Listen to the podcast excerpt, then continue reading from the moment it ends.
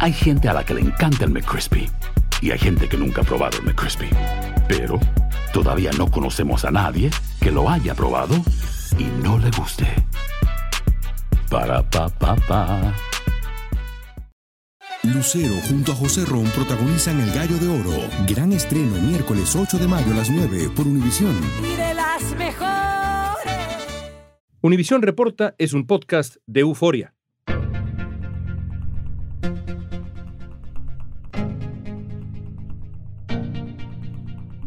Estados Unidos le asestó un nuevo golpe a Al Qaeda al darle de baja a Ayman al-Zawahiri. Ayman al-Zawahiri, líder de Al Qaeda, que participó en los atentados del 11 de septiembre, fue abatido en Afganistán por el gobierno de Estados Unidos en un ataque aéreo sin precedentes. El presidente Joe Biden notificó a la nación de la baja de este temido terrorista y Justice has been delivered, and this terrorist leader is no more. Al-Zawahiri había sido la mano derecha de Osama Bin Laden y fue el cerebro detrás de los peores atentados del grupo terrorista. Se trata de una operación que fue llevada a cabo por la CIA con un avión no tripulado, es decir, un dron. Nuestro invitado de hoy es el internacionalista y periodista Ariel Mutsatsos, jefe del buró en Estados Unidos de Televisa y corresponsal de N+. Mutsatsos nos va a ayudar a entender por qué este hombre era un objetivo clave, cómo se planeó la operación que acabó con al-Zawahiri y sobre todo cuál es el futuro de la red terrorista Al Qaeda. Hoy es miércoles 10 de agosto, soy León Krause y esto es Univisión Reporta.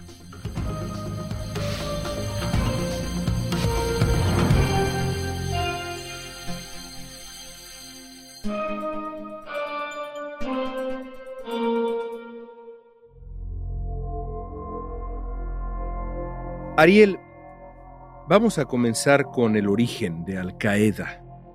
¿Cuándo y cómo se funda la red terrorista? Al Qaeda, como tú lo has dicho, es efectivamente una red terrorista que no tiene cuarteles generales ni oficinas corporativas ni nada por el estilo. Es un conjunto de páginas y de órdenes que forman una inspiración para personas que han recibido un entrenamiento. Entonces, Al Qaeda se funda en 1988, cuando pues estaba ya por terminar la invasión soviética de Afganistán y estaban ya por ganar la guerra el talibán en manos de los mujahidines, que son estos soldados que lucharon contra los soviéticos desde 1979 y también contra el régimen de la República Democrática de Afganistán. Entonces, en realidad, eso es Al Qaeda. Es una organización construida a base de células que tiene alcance mundial y que surgió en 1988. Al Qaeda quiere decir la base. Es un nombre muy conveniente porque también quiere decir la raíz o fundación. La base porque ahí es donde los entrenaban y raíz o fundación por obvias razones de adoctrinamiento. Osama Bin Laden era un yihadista de origen saudí, es decir, era parte de una ideología que se apoya en el terrorismo para lograr sus objetivos en nombre de una causa mayor, la yihad. Sus seguidores llaman a este movimiento una guerra santa en nombre de Alá. Bin Laden también fue el fundador de la organización terrorista Al Qaeda y ahí unió fuerzas con al-Zawahiri. En ese grupo, que pretende la imposición de esta versión del Islam, surgen varias figuras de enorme importancia. Evidentemente, Osama Bin Laden, la cara pública de esa red terrorista, y detrás de Bin Laden, aunque junto, y hay quien dice frente a Bin Laden, estaba este otro hombre, Ayman al-Zawahiri. ¿Quién era? ¿Cómo era Zawahiri? ¿Qué sabemos de él? Ayman al-Zawahiri eh, murió a los 71 años de edad, era egipcio, el gobierno de Estados Unidos ofrecía 25 millones de dólares de recompensa por él. Su abuelo fue embajador de Egipto en Pakistán, su tío abuelo fundó y lideró la Liga Árabe, ni más ni menos.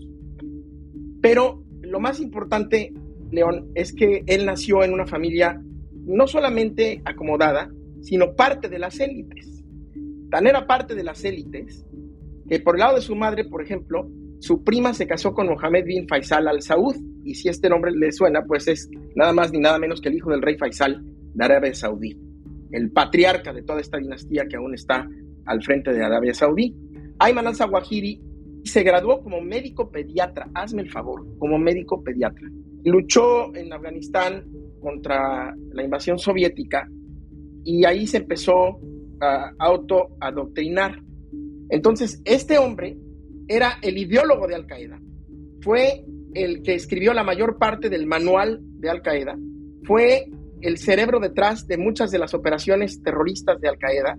Por ejemplo, de los atentados contra las embajadas de, de Estados Unidos en Tanzania y en Kenia en 1988, que fueron como los primeros grandes atentados terroristas de la red Al Qaeda.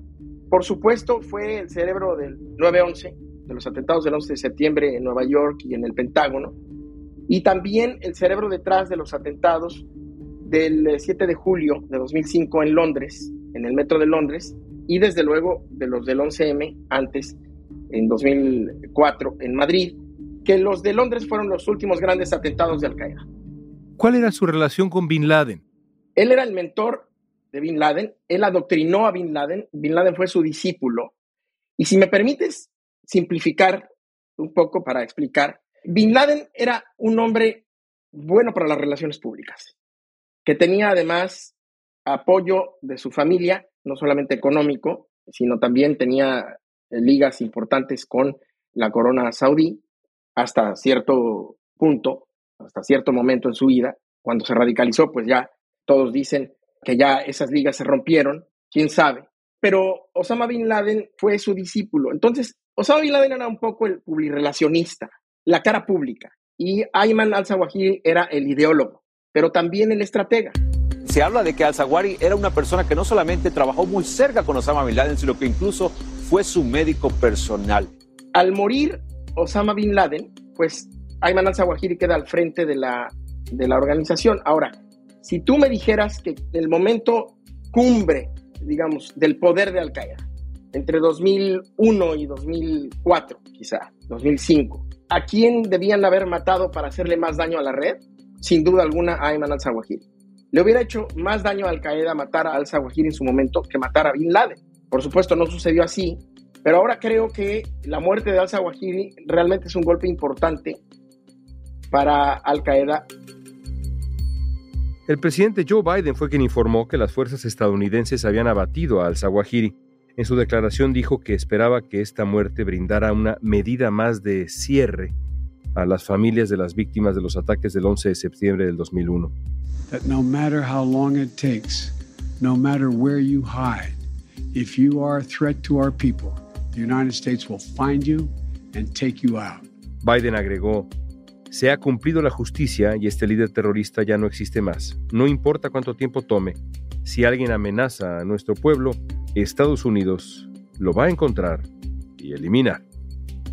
No fue solamente retribución y ciertamente no venganza por el 9-11, fue para prevenir más ataques con los grupos terroristas ¿Cómo participó en la planeación del 11 de septiembre? Se dice, como ya señalabas, que es quien concibe el plan, quien pone las piezas en el tablero, por supuesto con la anuencia, el apoyo, la simpatía de Bin Laden. ¿Esto es cierto? ¿Zawahiri es el hombre detrás de esa atrocidad, intelectualmente hablando? Al-Zawahiri es el hombre detrás de esa atrocidad y de otras que no funcionaron. En concreto, hay tres cosas que al-Zawahiri hizo en los atentados del 11S y en otros de los atentados importantes. Primero, al-Zawahiri mantenía la coordinación de las células que iban a atacar y los mantenía en la línea de adoctrinamiento, que no se les salieran del huacal, que tampoco se apresuraran, no se precipitaran, pero que estuvieran siempre siguiendo, y ahí voy con el número dos, el manual. Él es el hombre que puede ser considerado el autor principal de ese manual de Al-Qaeda, que es un manual que incluye adoctrinamiento religioso, por supuesto, eh, ideológico, pero que también incluye adoctrinamiento militar y en términos de inteligencia, de cómo no ser descubiertos. Al volver, vamos a ver cómo se gestó la operación que acabó con la vida de al-Zawahiri y cuál es el futuro de Al-Qaeda ahora que han perdido a su líder.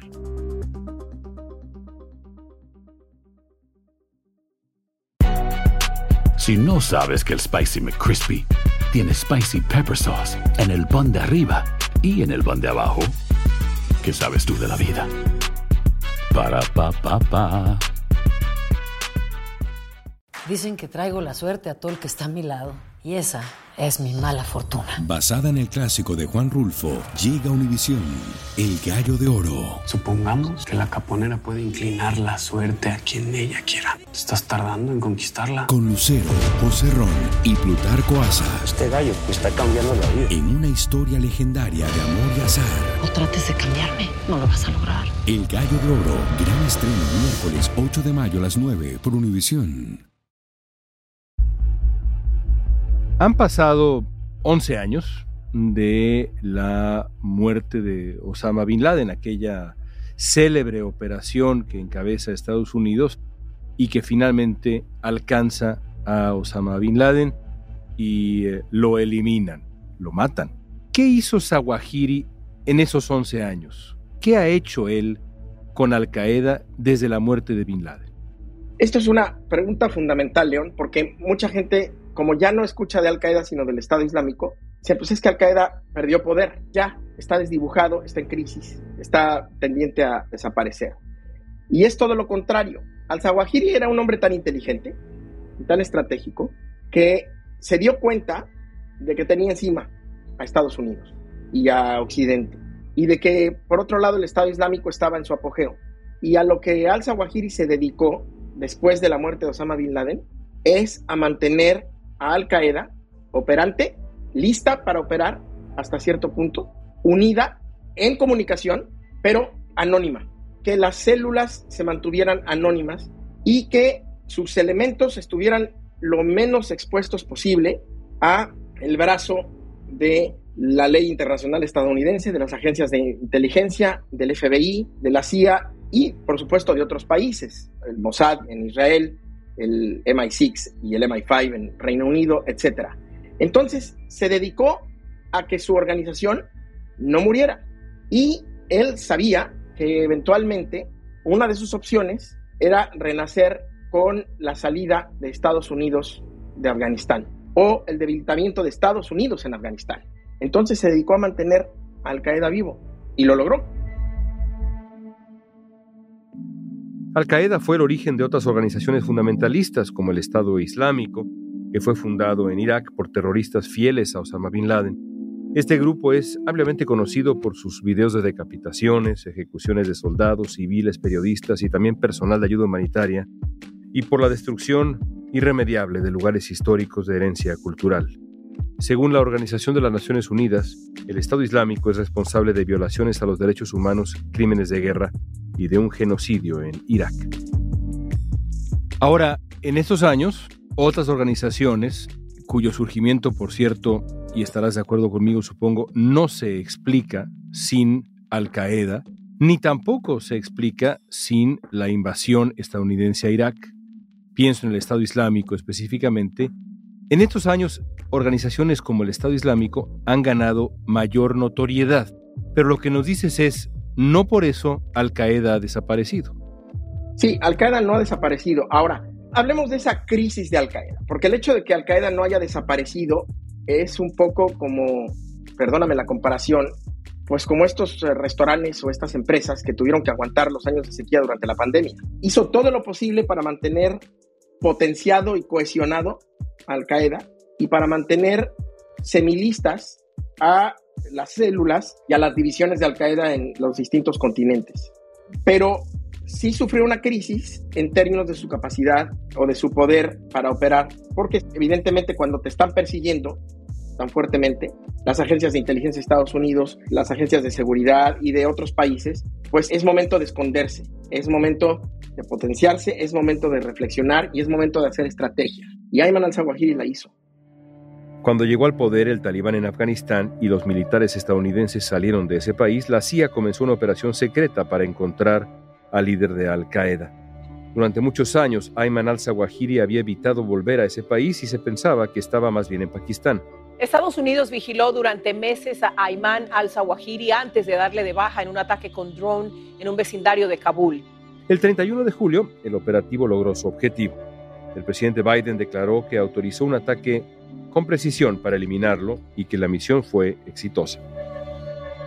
Hablemos ahora de eso, de esta operación que ha llegado ahora, curiosamente, 11 años después, una década después meses más, meses menos, de la muerte de Osama Bin Laden, así como la muerte de Osama Bin Laden llega una década después de los ataques del 11 de septiembre. Háblanos de la manera como Estados Unidos elimina a Zawahiri. ¿Dónde estaba? Esta es una operación larga. Es una operación que tomó para su planeación muchas semanas y meses, pero que la muerte de al-Zawahiri tiene detrás al menos dos décadas de investigación, de muchos servicios de inteligencia, pero sobre todo del estadounidense. Encontraron al-Zawahiri después que Osama Bin Laden, 11 años después, pero hicieron más o menos el mismo seguimiento que hicieron con Bin Laden. Lo que se hace en primer lugar es identificar a algunas personas que tienen que comunicarse con al-Zawahiri por fuerza. Identificar también algunas posibles pistas con base en los videos o en los audios que al-Zawahiri grabó y por supuesto interrogatorios de las personas que han llegado a ser aprendidas. También se hace seguimiento de su familia. El seguimiento de su familia no rindió frutos durante años, hasta que con la salida de Estados Unidos caótica, desastrosa salida de Estados Unidos de Afganistán hace justo un año, se abrió la oportunidad de que Zawahiri se reuniera con su familia.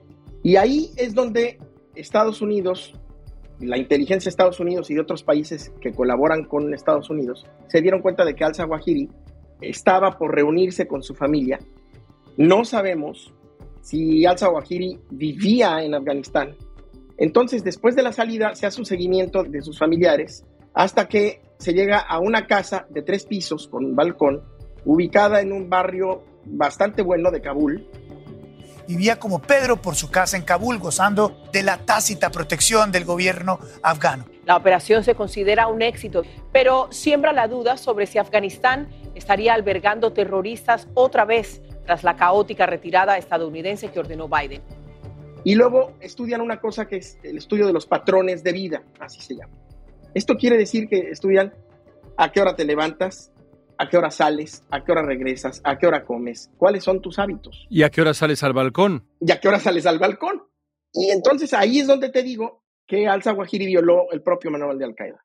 Porque si tú eres un esposo o esposa infiel y quieres evitar que un detective privado te cache, o tú eres un millonario y quieres evitar que alguien te secuestre, o eres el líder de Al-Qaeda y quieres evitar que te manden un misil, pues lo primero que tienes que hacer es romper tus rutinas, no seguir rutinas de vida. Y este hombre la siguió. Le gustaba salir al balcón todas las mañanas muy temprano, alrededor de las 6, 6:15. Salía al balcón y salía solo. Ahí en el balcón lo alcanza un arma moderna de Estados Unidos. ¿Cómo funciona eso? Inicialmente en los años 80 esos misiles fueron creados, se llaman Hellfire, fueron creados como misiles antitanque, pero luego han sido modificados, hay muchas versiones de esos misiles y ahora se montan en las aeronaves no tripuladas, comúnmente conocidas como drones. Esos misiles pueden o no llevar alguna cierta carga explosiva. Hay veces que se necesita hacer blanco tan contenido que no le pone carga explosiva. Este puede haber sido el caso. Se utilizó la tecnología de drones con misiles de alta precisión que los mismos realmente no explotan, sino más bien están armados con navajas que pueden pulverizar al objetivo central. Son misiles de más o menos metro y medio, de longitud por unos 18 centímetros de diámetro y se disparan desde distintas plataformas. En este caso fue con un dron, como ya lo ha dicho Estados Unidos. Y le dispararon dos, le llovieron dos misiles Hellfire a Al Zawahiri. Y yo aquí te quisiera decir que desde mi punto de vista, esta es la operación contraterrorista para matar a un gran líder de una organización terrorista islamista o no, mejor ejecutada probablemente en la historia, porque no hubo ningún daño colateral y hasta donde sabemos no falló el misil. Se tardó en revelar la información porque se buscaba asegurar que las pruebas de ADN determinaran que efectivamente el objetivo del ataque había sido confirmado. Es decir, a menos que mañana o pasado mañana nos enteremos que Al-Zawahiri sigue vivo, pues esta operación fue impecable. ¿Qué pasará ahora con Al-Qaeda? ¿Hay sucesor o Al-Qaeda enfrenta una suerte de crisis sucesoria? ¿Qué sabemos? Al-Qaeda no creo que enfrente una suerte de crisis sucesoria. Lo que sí puede enfrentar después es una crisis o un resurgimiento dependiendo de a qué sucesor elijan. No es fácil poner un candidato porque si pusiéramos un candidato, con toda seguridad ese no es.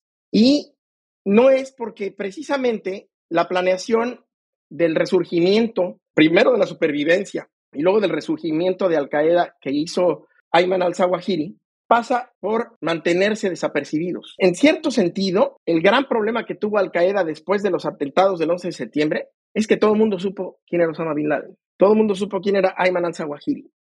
Y entonces sus canales de comunicación y todas sus operaciones quedaron con mucho mayor exposición pública y mucho más vulnerables a ser descubiertas por las agencias de inteligencia. Entonces, seguramente el sucesor de al-Zawahiri será un hombre que tenga dos retos. El primero, mantener a, Al Qaeda cohesionado y el segundo es poder llevar a cabo un atentado terrorista que los regrese al mapa. Y para ello es preocupante porque tienen el apoyo del talibán. Por último, alguien decía hace poco, un optimista, que la muerte de Ayman al-Zawahiri marca el final de la guerra contra el terrorismo, este esfuerzo que comenzó en el momento en que colapsaron las Torres Gemelas y aquí estamos hoy en el año 2022. Esa es una pregunta para Estados Unidos y para Occidente, pero yo esperaría que no. Este término de guerra contra el terrorismo es muy engañoso. Yo no estoy de acuerdo con la guerra contra el terrorismo, pero sí estoy de acuerdo con la lucha contra terrorista. La guerra es entre estados, por definición, en el ámbito del derecho internacional público entre estados. Y para aquellos que dicen que es otro tipo de guerra y que ahora se puede hacer una conceptualización equivalente. No, porque si tomamos, por ejemplo, la Guerra Fría, pues durante la Guerra Fría sabemos, como occidentales, como parte de Occidente que somos, sabíamos quién era el enemigo, en dónde estaba, cuáles eran sus capacidades, teníamos alguna idea de dónde podía atacar, pero no sabíamos cuánto. Con los grupos terroristas y sobre todo con la red Al Qaeda, sabemos quién es el enemigo. No sabemos bien a bien sus capacidades. No sabemos dónde están. No sabemos en dónde van a atacar. Y tampoco sabemos cuándo. Entonces, hay que aproximarse de manera muy distinta y ojalá que la lucha contra el terrorismo no termine aquí. Y que, como el gobierno de Biden dice, esto haya sido efectivamente una muestra de que siguen al pendiente del desastre que dejaron en Afganistán y de cómo los talibanes siguen abrigando a Al Qaeda. Tan lo siguen abrigando que ahí estaba viviendo en un barrio muy acomodado el ideólogo, el estratega, el hombre que ideó literalmente a Al Qaeda, Ayman al-Zawahiri. Gracias, Ariel. Gracias a ti, León, siempre.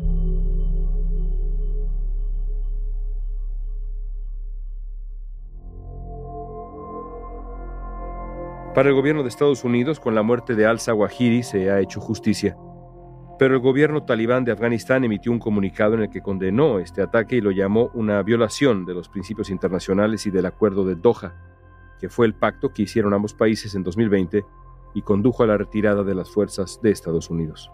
Sin embargo, el gobierno talibán se había comprometido a mantener a Al Qaeda fuera de su territorio, y según el secretario de Estado, Anthony Blinken, violaron gravemente el acuerdo de Doha al haber permitido que entrara a Kabul el líder de Al Qaeda. Ante estas dos posiciones encontradas, no queda más que preguntarse qué consecuencias posteriores podría traer la muerte de Ayman al-Zawahiri en la lucha contra el terrorismo.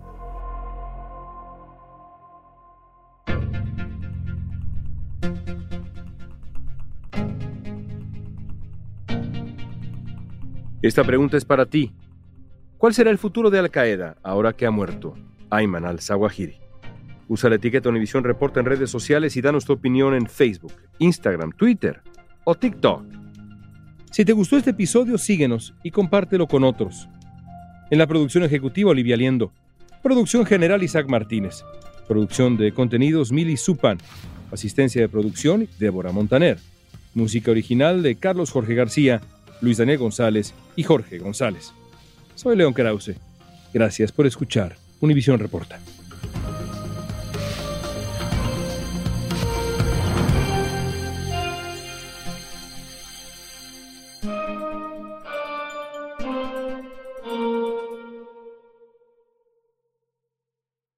Dicen que traigo la suerte a todo el que está a mi lado. Y esa es mi mala fortuna. Basada en el clásico de Juan Rulfo, llega Univisión, El Gallo de Oro. Supongamos que la caponera puede inclinar la suerte a quien ella quiera. ¿Estás tardando en conquistarla? Con Lucero, José Ron y Plutarco Asa. Este gallo está cambiando la vida. En una historia legendaria de amor y azar. No trates de cambiarme, no lo vas a lograr. El Gallo de Oro, gran estreno miércoles 8 de mayo a las 9 por Univisión.